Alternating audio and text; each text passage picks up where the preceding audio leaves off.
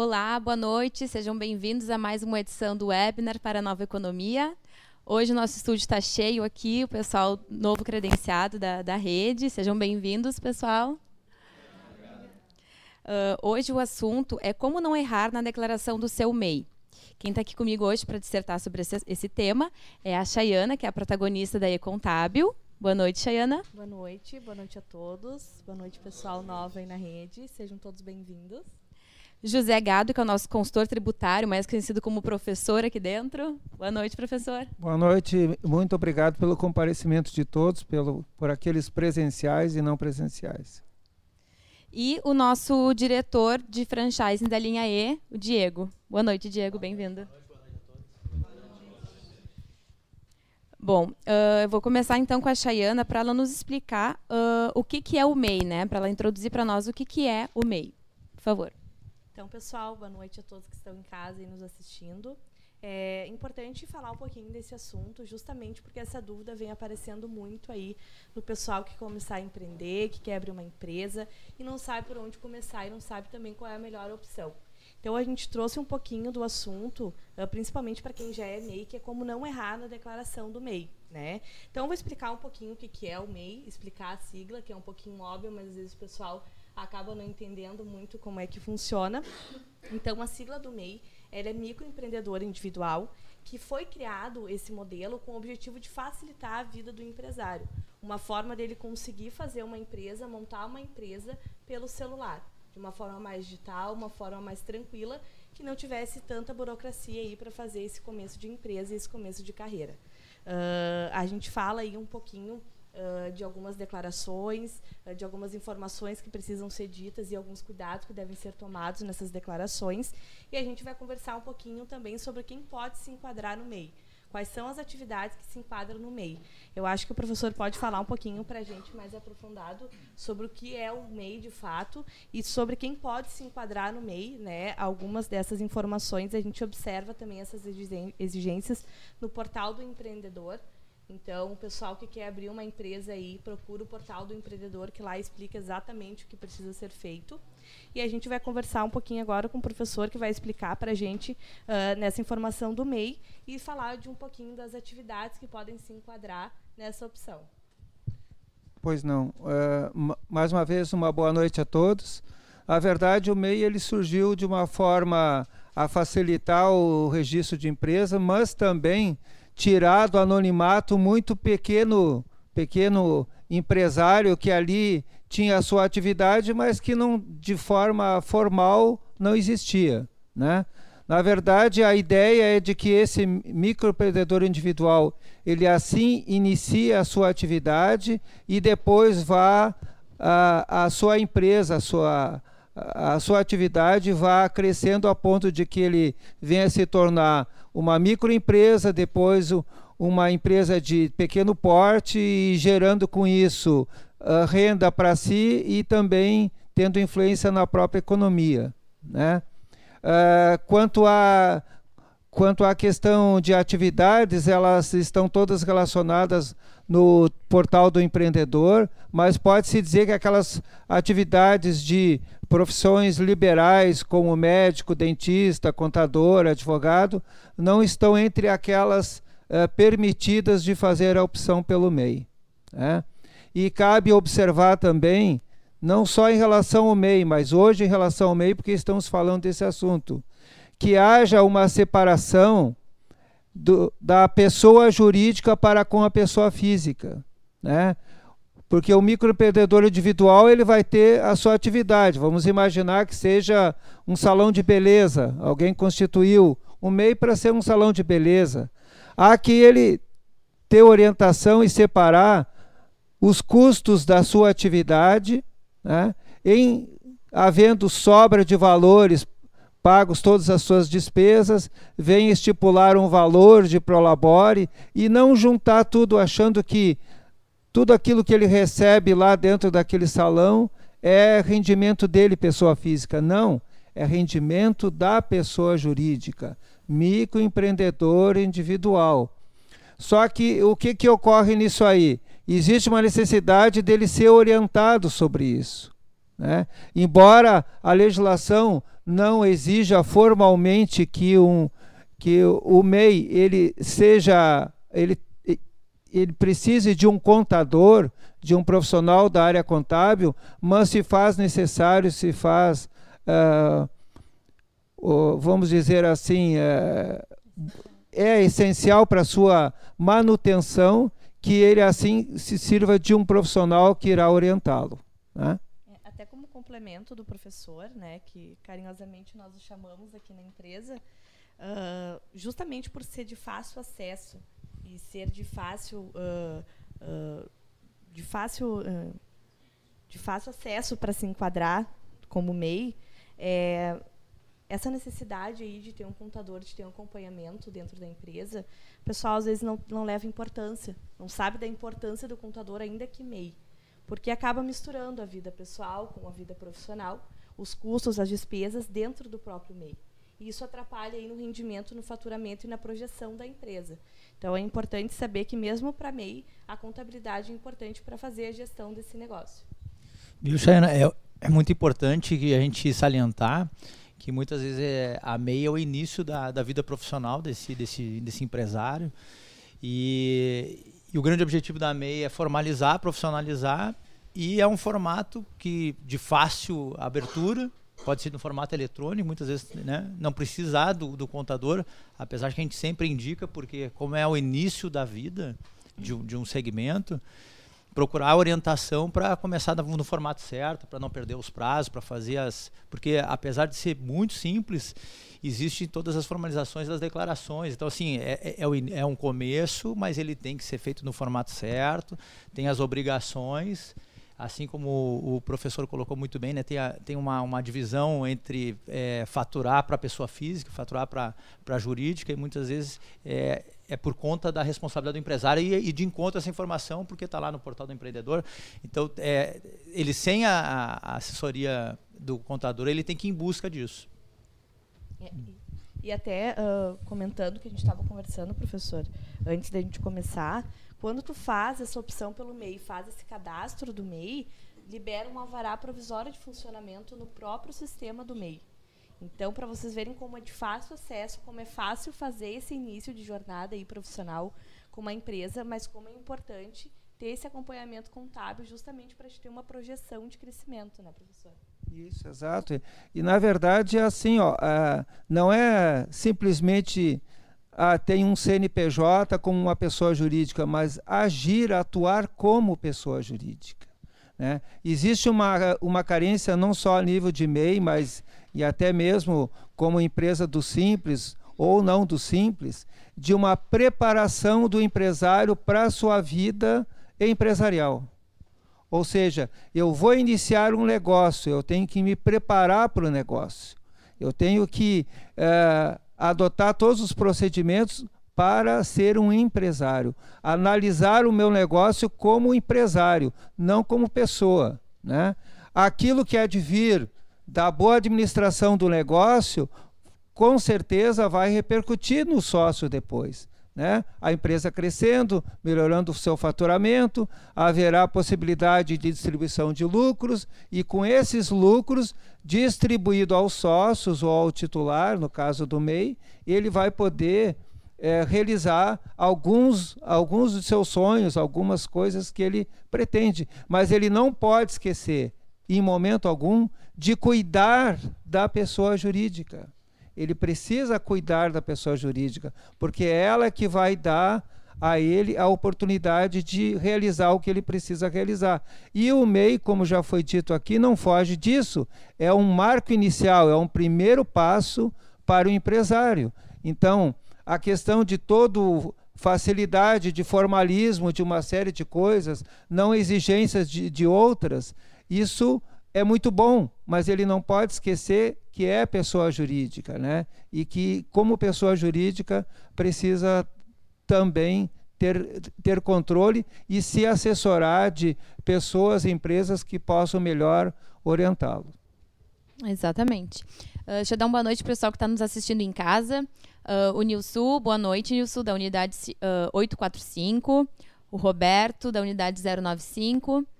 Renato Ferreira, unidade 50625, César Nascimento, boa noite.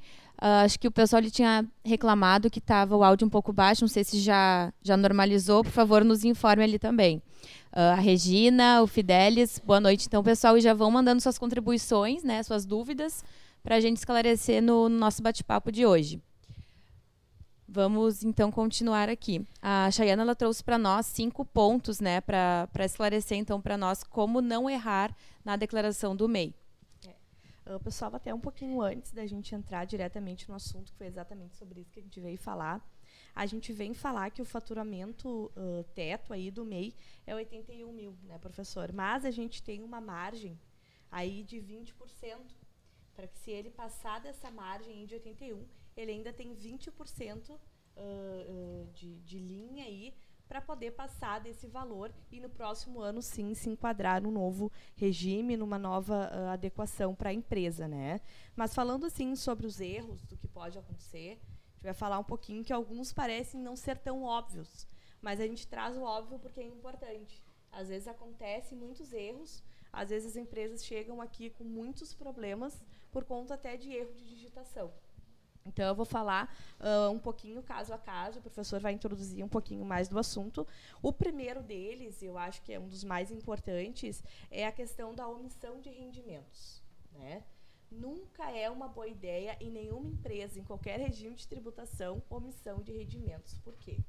Hoje as instituições financeiras se comunicam tudo que tu tem ali na tua conta bancária, pessoa física, a instituição financeira, o teu banco, em determinado momento, ele informa a Receita Federal sobre esses valores. Isso acontece na tua PJ também. Então, essa omissão de rendimentos, de hipótese nenhuma, é uma boa opção. Né? Então, é importante para vocês saberem que a ideia do MEI é facilitar, é importante, mas também vocês têm que entender que essa questão de omissão de rendimentos pode prejudicar vocês a longo prazo. Então vai chegar algum momento que vai dar problema, a receita vai pegar de alguma forma e vocês vão ter algum problema aí já no início dos trabalhos empresariais de vocês, na empresa de vocês. Então a ideia é que faça sempre certinho, sempre de forma correta e com uma boa orientação para não ter problemas, não é isso, professor? Sim, com certeza. Na verdade, a, a questão de, de omissão de receita traz, traz para, o, para o empresário uma falsa ideia de negócio. Se ele omite faturamento para não pagar uma carga tributária, ele está considerando possuir um resultado, um lucro uh, que não corresponde à realidade. Então, melhor é ele, ele ter o resultado correto, adequado, né? E existe também uma necessidade de se ter em mente que uh, o crescimento de uma empresa e a sua manutenção ela requer muita paciência. Né? Aquele empresário que pensar que vai se constituir e em poucos anos, cinco anos, no máximo dez anos, vai estar rico, fica um tanto complicado. E às vezes, para acelerar essa riqueza, vamos dizer assim, é, deixa de, de recolher impostos. Né? Se esses recursos arrecadados são bem ou mal aplicados, aí é um outro detalhe. Mas existe a necessidade de que tudo seja feito dentro daquilo que a legislação prevê, porque aí é a situação real. Aí o empresário pode fazer um planejamento estratégico, pode usar o planejamento tributário, né? é usando aquilo que a legislação permite para ter uma uma economia tributária e, e conseguir atingir seus objetivos, eh, passando às vezes por momentos eh, não muito bons dentro da economia, mas suportando. Né? Então eu sempre eh, procuro referenciar, certa ocasião aqui em Porto Alegre, fui no mercado público, a, adquiri um, um azeite de oliva e, e um dos que estavam sendo ofertados ali era um de Portugal e que do lado de fora da embalagem continha o ano de criação da empresa, né? fabricante de azeite de oliva. Tá? Pasmem, mas o ano era 1267. Então, é uma empresa que efetivamente já pegou muitas gerações, eles são o velho mundo, mas para uma empresa estar ainda em 2019, né, tendo sido constituída em 1267, é porque ela adotou os procedimentos adequados e usou a informação contábil como parâmetro para uh, eh, conseguir se manter e crescer dentro do seu segmento. E no caso da MEI, Chayana, é, fica, essa questão de omitir a, né, o, o, faturamento, os relatórios, ele fica até um pouco eh, sem fundamento, porque a, a, a, a tributação que tem que se pagar é tão baixa que na verdade isso é um mito que a gente tem aí na sociedade aí para querer economizar, mas na verdade a gente está até se prejudicando porque o grande objetivo é formalizar e profissionalizar. Então, acho que tu vai falar até sobre essa taxa, né? Então, assim, é uma taxa muito baixa, então ela é tão irrelevante que muitas vezes assim, não, eu vou ganhar uma vantagem, na verdade está te prejudicando. Isso aí por falta de conhecimento, por falta de informação. É importante também a gente falar disso, é, desse planejamento que o professor falou, até para te saber como é que a tua empresa está andando, o que está acontecendo. Se tu fizer uma omissão, daqui a pouco tu te perde, né? Tu nem, se, nem sabe mais o que, que tu está declarando, o que, que tu está recebendo, o que está saindo. Então, é, é, importante tu manter essa, essa atualização bem certa e bem correta para te não ter problemas futuros. Outra coisa que a gente vai falar importante, que parece ser meio bobo, mas é, é, é muito importante, é os erros de digitação. Acontece na hora de fazer a declaração os erros de digitação. Isso pode mudar em tudo aí na questão da tua empresa, um zero a mais ou um zero a menos, isso pode mudar muito. Então, uh, essa questão dos erros de digitação tem que ser muito bem olhado, muito bem revisado, muito bem controlado, e, e a ajuda de um profissional nessa área é muito importante, como a gente falou, que ainda que sendo o MEI, a importância de um contador, de uma, de uma especialização na área, ajuda muito o empresário nesse crescimento, nesse acompanhamento. É, isso pode decidir o destino da empresa, né?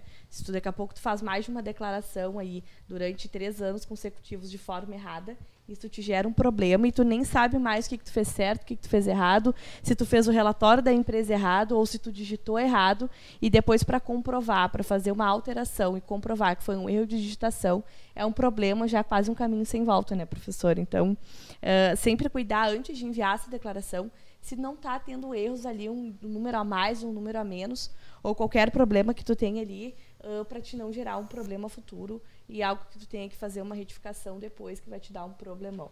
Né, professor? Achando o pessoal ali tá mandando uma mensagem para falar mais perto do microfone. Meu Deus, eu tô falando tão alto? Eu não sei.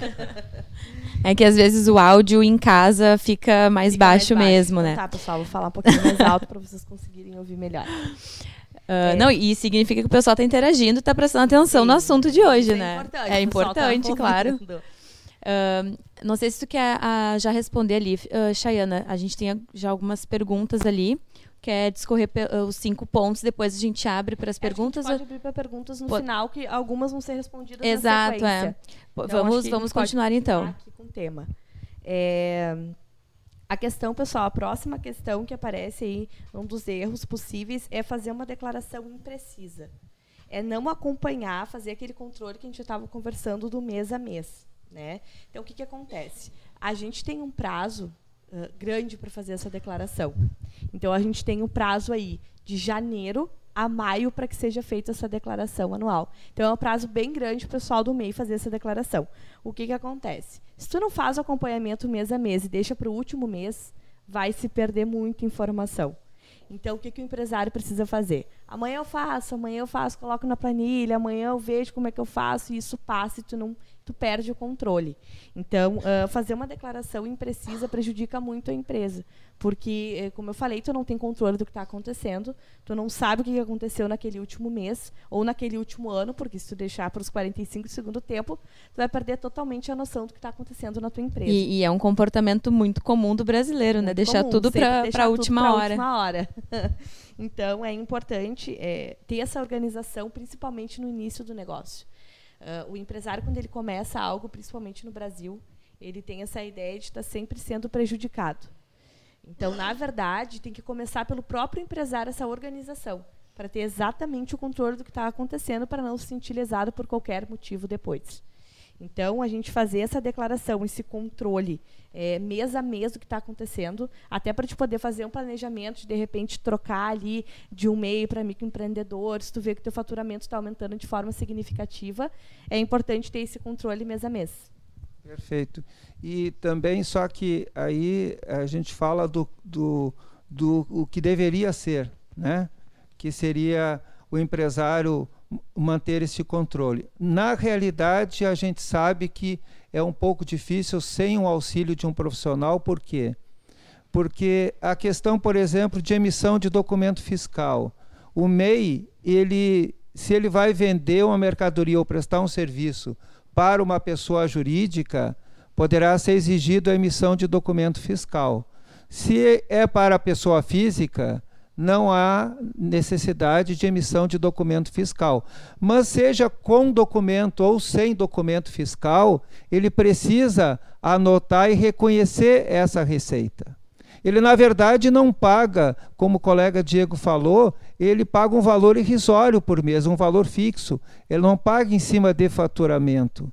Mas ele precisa ter esse controle, tanto daquilo que ele faturou com emissão de nota, quanto quanto ele faturou sem emissão de nota. Então esse controle deveria ser feito durante todo o ano, mês a mês, para que nesse momento, né, que antecede ao prazo de entrega da declaração, as informações estejam todas tabuladas.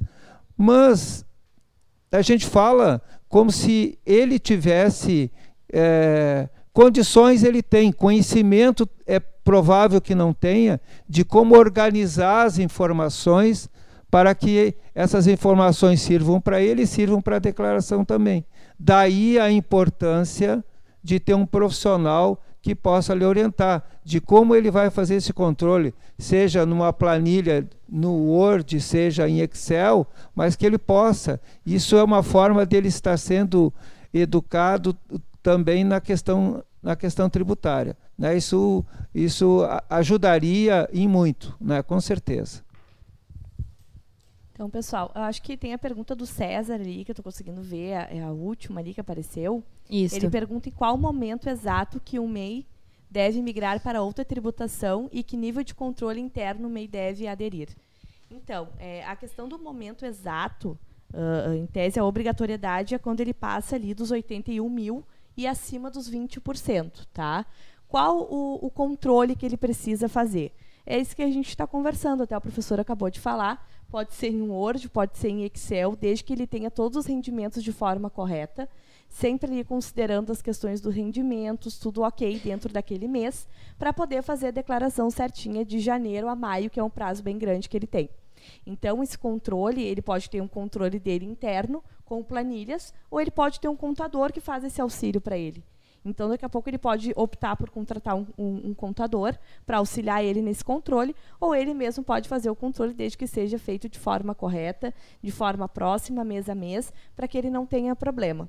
Então, uh, esse prazo exato seria né, uh, quando ele faturar acima de 81 mil e acima dos 20% que ele tem a margem, e ter esse controle interno dele ou controle com o contador, que ele uh, firme parceria aí para cuidar da empresa dele. Espero ter respondido a pergunta, César.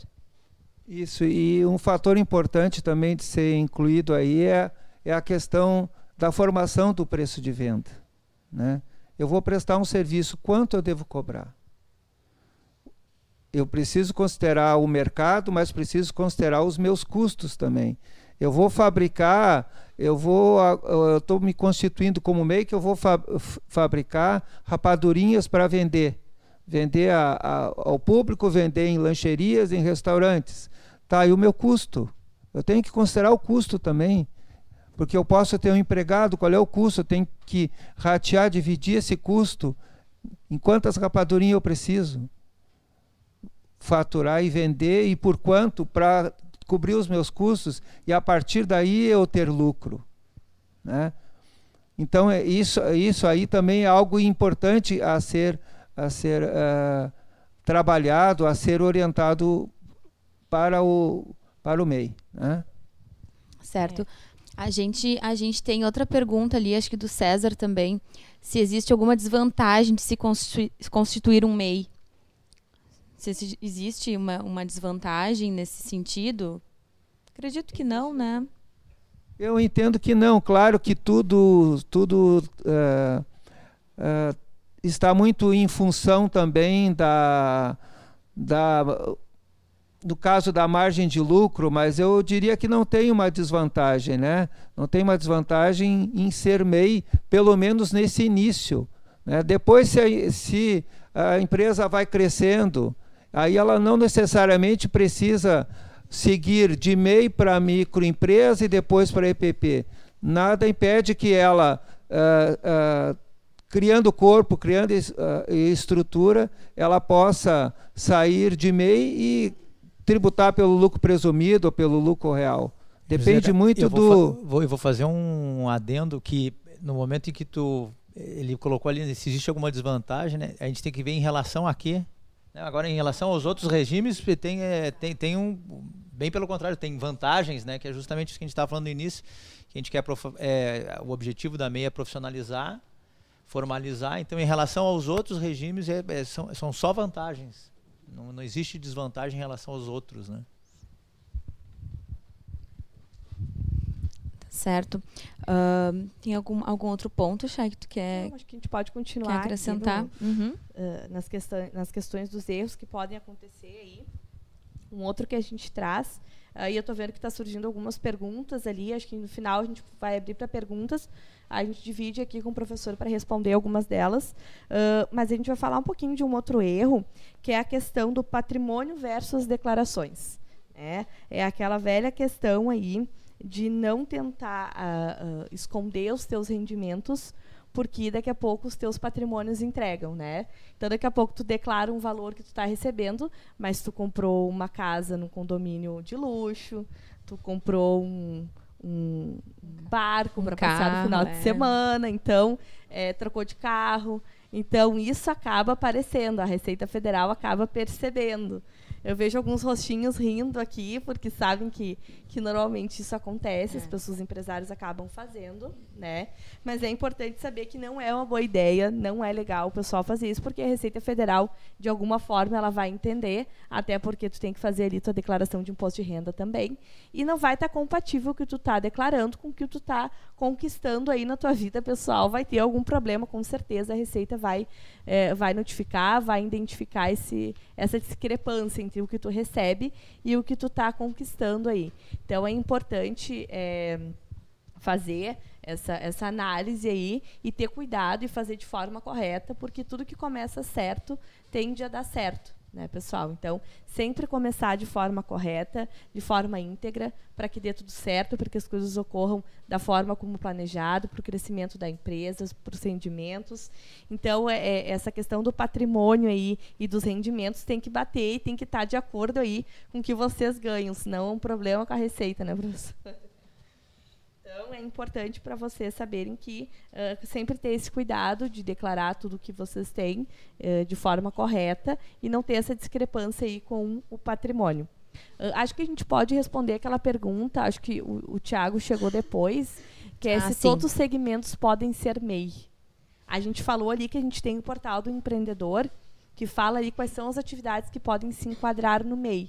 Então, lá no portal do empreendedor, pode ir lá dar uma olhadinha que lá fala aí uh, quem são os segmentos e quem pode se enquadrar no MEI e quem tem essa proibição. Temos mais algum, algum ponto? A gente tem depois, mas acho que o professor pode comentar um pouquinho sobre essa questão do patrimônio e diversas declarações, que é importante o pessoal ficar ligado, porque a gente tem uh, tido algumas ocorrências aí de algum pessoal que está chegando com esse tipo de problema na receita. Em relação, em relação ao MEI, como, como a tributação ela é um valor fixo mensal, né, o cuidado que a empresa deve ter na sua, na sua organização é, é ter a informação e o controle de todas as suas receitas, sejam aquelas que ela emita a nota, seja aquela que ela não emita a nota, considerando todas. Porque se ela inicia, como o colega disse, é uma, é uma formalização, é o primeiro passo da vida de empresário. Então é importante que o, que o microempreendedor individual comece de maneira certa, maneira correta, com os pés no chão. Né? Não se fica rico do dia para a noite, a não ser que se ganhe numa mega sena acumulada. Caso contrário, é trabalho e trabalho planejado. Nesse trabalho planejado, né, por vezes com auxílio de profissionais, nós, nós vamos iniciar uma longa caminhada, né? fazendo alguns ajustes que, que sejam necessários. Mas, efetivamente, sim. Né? Aquilo que nós comentamos, que faz parte dentro da contabilidade do chamado princípio da entidade, em que não se mistura o que é da empresa com o que é da pessoa física. Então, definir quem é. Se o sócio tem um, a vontade dele ter um barco, dele ter um, um, um carro importado, que ele tenha o barco, que ele tenha o carro importado. Em decorrência de quê? Em decorrência de lucro da sua empresa, lucro esse que está exposto, está aberto, ele usou todos os benefícios que a legislação permitia, não sonegou informação. Né? Isso, isso faz com que todo aquele trabalho que ele teve, todo o suor que ele teve, tenha sido te, seja recompensado. Porque imagina o seguinte: uma empresa que, que só nega, que omite informações, a multa, a multa mínima hoje que a Receita tem cobrado é de 75%.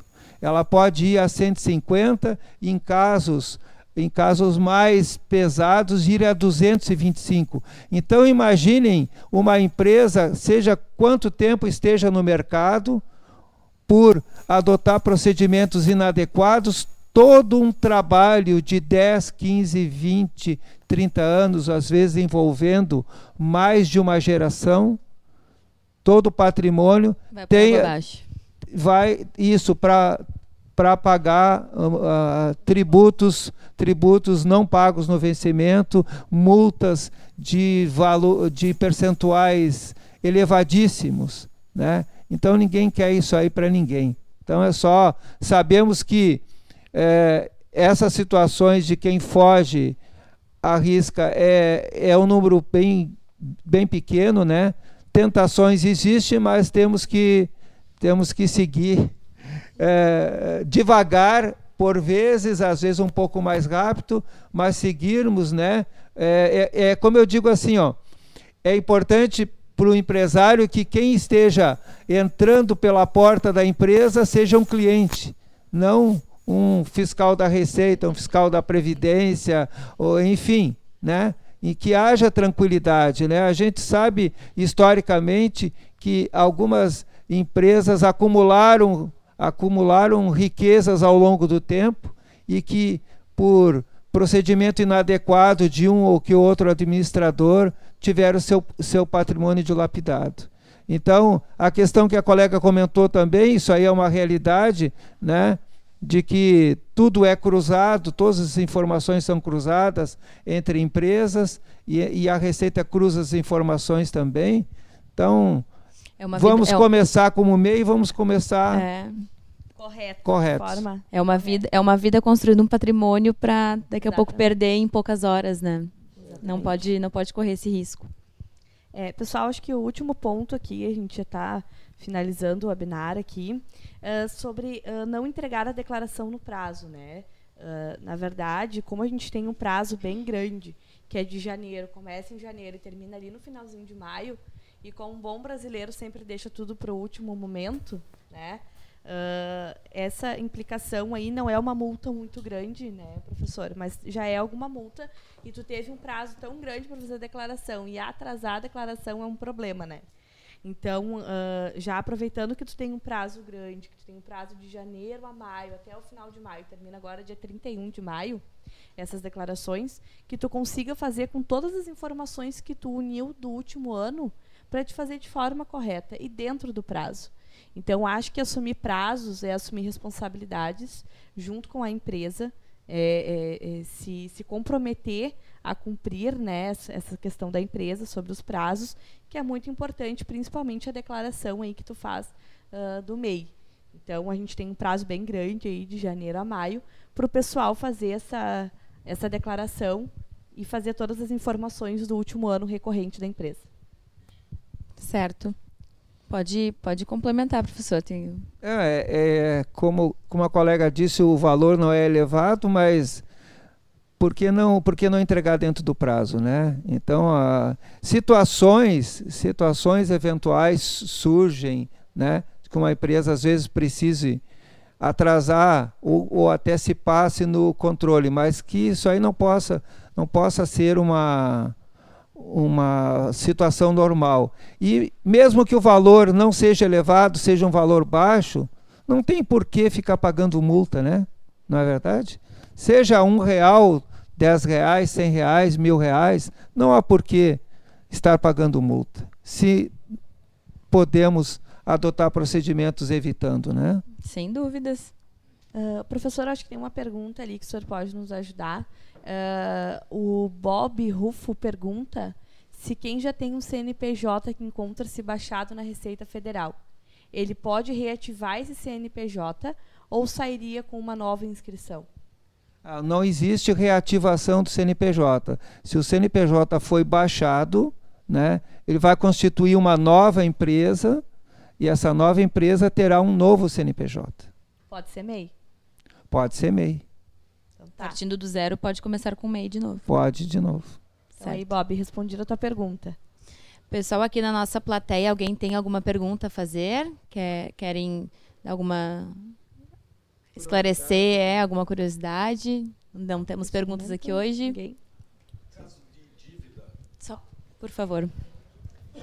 Caso de dívida da, da pessoa jurídica, né, ela comunica com a pessoa física da empresa? Bom, a questão da. De uma cobrança social, por exemplo. É. A questão que, por exemplo, em relação ao MEI, nós não temos uma, uma legislação específica. Nós temos em relação à figura do empresário, que em alguns casos, até porque se foram adotados procedimentos inadequados, né, e de que isso aí gerou dívida perante terceiros, e aí o legislador criou lá em 2014 o EIRELI, né, que é para empresário individual, não para o caso do microempreendedor individual. Mas a, a questão do, da pessoa física uh, ter seu patrimônio comprometido ou não com dívidas da jurídica, eu vejo que está muito atrelado também a, a abusos e procedimentos inadequados, porque ter lucro ou ter prejuízo é do negócio. Agora, se esse prejuízo, vamos colocar entre aspas, ele foi forjado, ele foi forçado de maneira a lograr aquele que confiou na empresa, seja banco, seja fornecedor, né? Eu entendo que ele possa ser acionado, sim.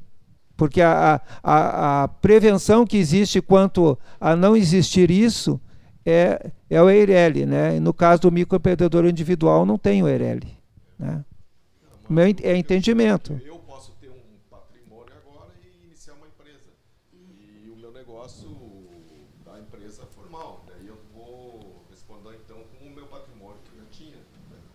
E antes da constituição da empresa. É, é que quando uma empresa ela, eh, ela torna-se quase que inviável a sua continuidade, essa empresa ela entra num processo de falência. Existe um processo na, no fórum, na vara de falência concordata, onde os maiores credores, eh, de comum acordo com o juiz, vão indicar um, um síndico. Esse síndico vai, e, junto com o juiz, vai indicar um perito contábil, onde vai ser avaliado se aquela falência é fraudulenta ou não. Né? Em não sendo fraudulenta, aí não necessariamente sejam o, uh, utilizado bens particulares daquela pessoa para honrar compromissos, porque volto a dizer, lucro ou prejuízo é do negócio. Agora, se houve algo do tipo, já começou a se descapitalizar, né? O, o contrato social não correspondia à realidade. E nisso aí eu quero aproveitar, não sei se temos alguns minutos ainda, de comentar que existem muitos contratos cláusulas que não correspondem à realidade, como, por exemplo, no, em muitos contratos sociais constam capital social integralizado no ato. A grande maioria não integralizou. Isso, de certa maneira, é, é uma informação inverídica, seja para o banco que poderá financiar a empresa, seja para fornecedores, por exemplo. Então, isso aí pode ser levado em conta de que tenha havido uma ação uh, não correta da empresa no momento em que, ela, em que os sócios afirmaram uma integralização que não aconteceu. Então, isso aí pode até, pelo andar do processo, ser chamado bens, bens da pessoa, né? Eu entendi que é muito. A pergunta tá, ver se eu entendi bem, ela está muito ligada a que se, se abrindo a MEI, se ela se mistura com a, é, com a, com a pessoa física, né? Então, é, é, é um temor hoje, a pessoa tem Sim, um eu, eu, tenho um patrimônio, eu abro uma MEI, eu tenho que responder judicialmente. Um restaurante, alguma coisa, vai, eu faço um empréstimo para montar esse restaurante em nome da, da, dessa empresa jurídica. E aí eu tenho uma casa que é apartamento, aí quando vai mal esse negócio, digamos, o banco vai me cobrar o meu patrimônio que eu tinha antes. Exato. Essa questão não, estamos falando em fraude, uma fé. É, até, até fugindo um pouco do tema, o Grupo Studio ele tem um, um produto chamado é, né, a Corporate, que, é, que a gente trabalha muito proteção patrimonial e, e, e o assunto que tu está trazendo é relevante. Ele não, ele não, é o tema, mas eu acho importante. Eu só fazer um, uma, é um parênteses, uma observação, porque todo empresário que vai empreender e ele vai pensar em crescer, ele tem que pensar que pode vir a dar problema e é importante ele ter uma proteção com relação ao que ele já tinha. Porque tu imagina ele passar por um problema e perder tudo que ele, né? Tudo que ele já tinha. Então, assim, a gente tem um produto, o Grupo Estúdio tem, está dentro da Corporate, chama Proteção Patrimonial, que é justamente para defender o, os bens que ele, que ele já, que já são dele, né? Para ele não perder, assim, ao longo do, da carreira empresarial dele, caso ele venha ter algum problema, né? Trabalhista, judicial, com fornecedores e tudo mais. Só um, um parênteses aqui. Boa noite. O que nós vemos assim percebendo ao longo do tempo é que no sentido de legalizar o MEI, a, acabou se abrindo um leque muito grande. Então, as pessoas na intenção de formalizarem né, a empresa delas acabam abrindo por conta própria, sem ter um apoio, como foi falado no início, e acabam, de certa forma, contraindo dívidas, porque ficam com DAS abertas, né? E daí, quando chegam a se deparar com essa situação, muitas das vezes não sabem nem como agir diante dessa situação. Por isso a importância do contador que é a, a, figura, a autoridade que conhece o assunto para não deixar que esse tipo de situação aconteça. É, é, é, é, fundamental. Só que muitas vezes no início da tua carreira, tu abre um, um, uma MEI pensando em crescer, claro, né, tu já sabe que, que, que é, um, é, um, é, um, é um processo natural, um progresso. E muitas vezes é, não quer pagar o contador para economizar, mas muitas vezes o barato sai caro, né? Então a gente tem que, tem que levar em conta disso, assim, podendo ter assessoria, é, a gente sempre aconselha a fazer para tudo, né? Ou, ou, ir em busca dessa informação na internet. Aí hoje tem informação aí. É, pessoal, gostaria de agradecer a contribuição de todos das perguntas e o pessoal que não, que não teve as, as perguntas respondidas ali, a gente pede que envie essas questões aí que a gente uh, responde no e-mail ou responde no Skype. A gente consegue responder todo mundo, porque a gente não consegue abrir as perguntas de todo mundo aqui para responder. Senão, é um tema bem webinar, amplo, a gente né? fica até às 11 aqui conversando e respondendo a pergunta do pessoal. Mas a gente responde sim. Fabiano, a gente tem contato, conversa todos os dias sobre os contratos. Então, tu me manda a tua pergunta ali que eu te respondo no Skype. A gente direciona aí pro professor ou eu mesmo te respondo ali no Skype ou no e-mail, certo? A Dona Irã também acho que a gente. Não sei se foi esclarecido aqui durante o bate-papo, mas a pergunta dele ficou lá em cima. A gente tem um canal que é o dúvidas, arroba. Mandem para lá também as dúvidas. Uh, lembrando também de ativar o sininho no, no YouTube para não perder nenhuma notificação dos, dos webinars. Já vou avisando aqui para o pessoal também. Segue lá no Instagram, arroba Grupo Estúdio, ativa o sininho no, no, no YouTube para não perder nenhuma notificação nossa. Então a gente fica por aqui hoje. Agradeço a participação de todos, contribuição de todos. Uma boa noite e até amanhã. Obrigado, boa noite. Pessoal.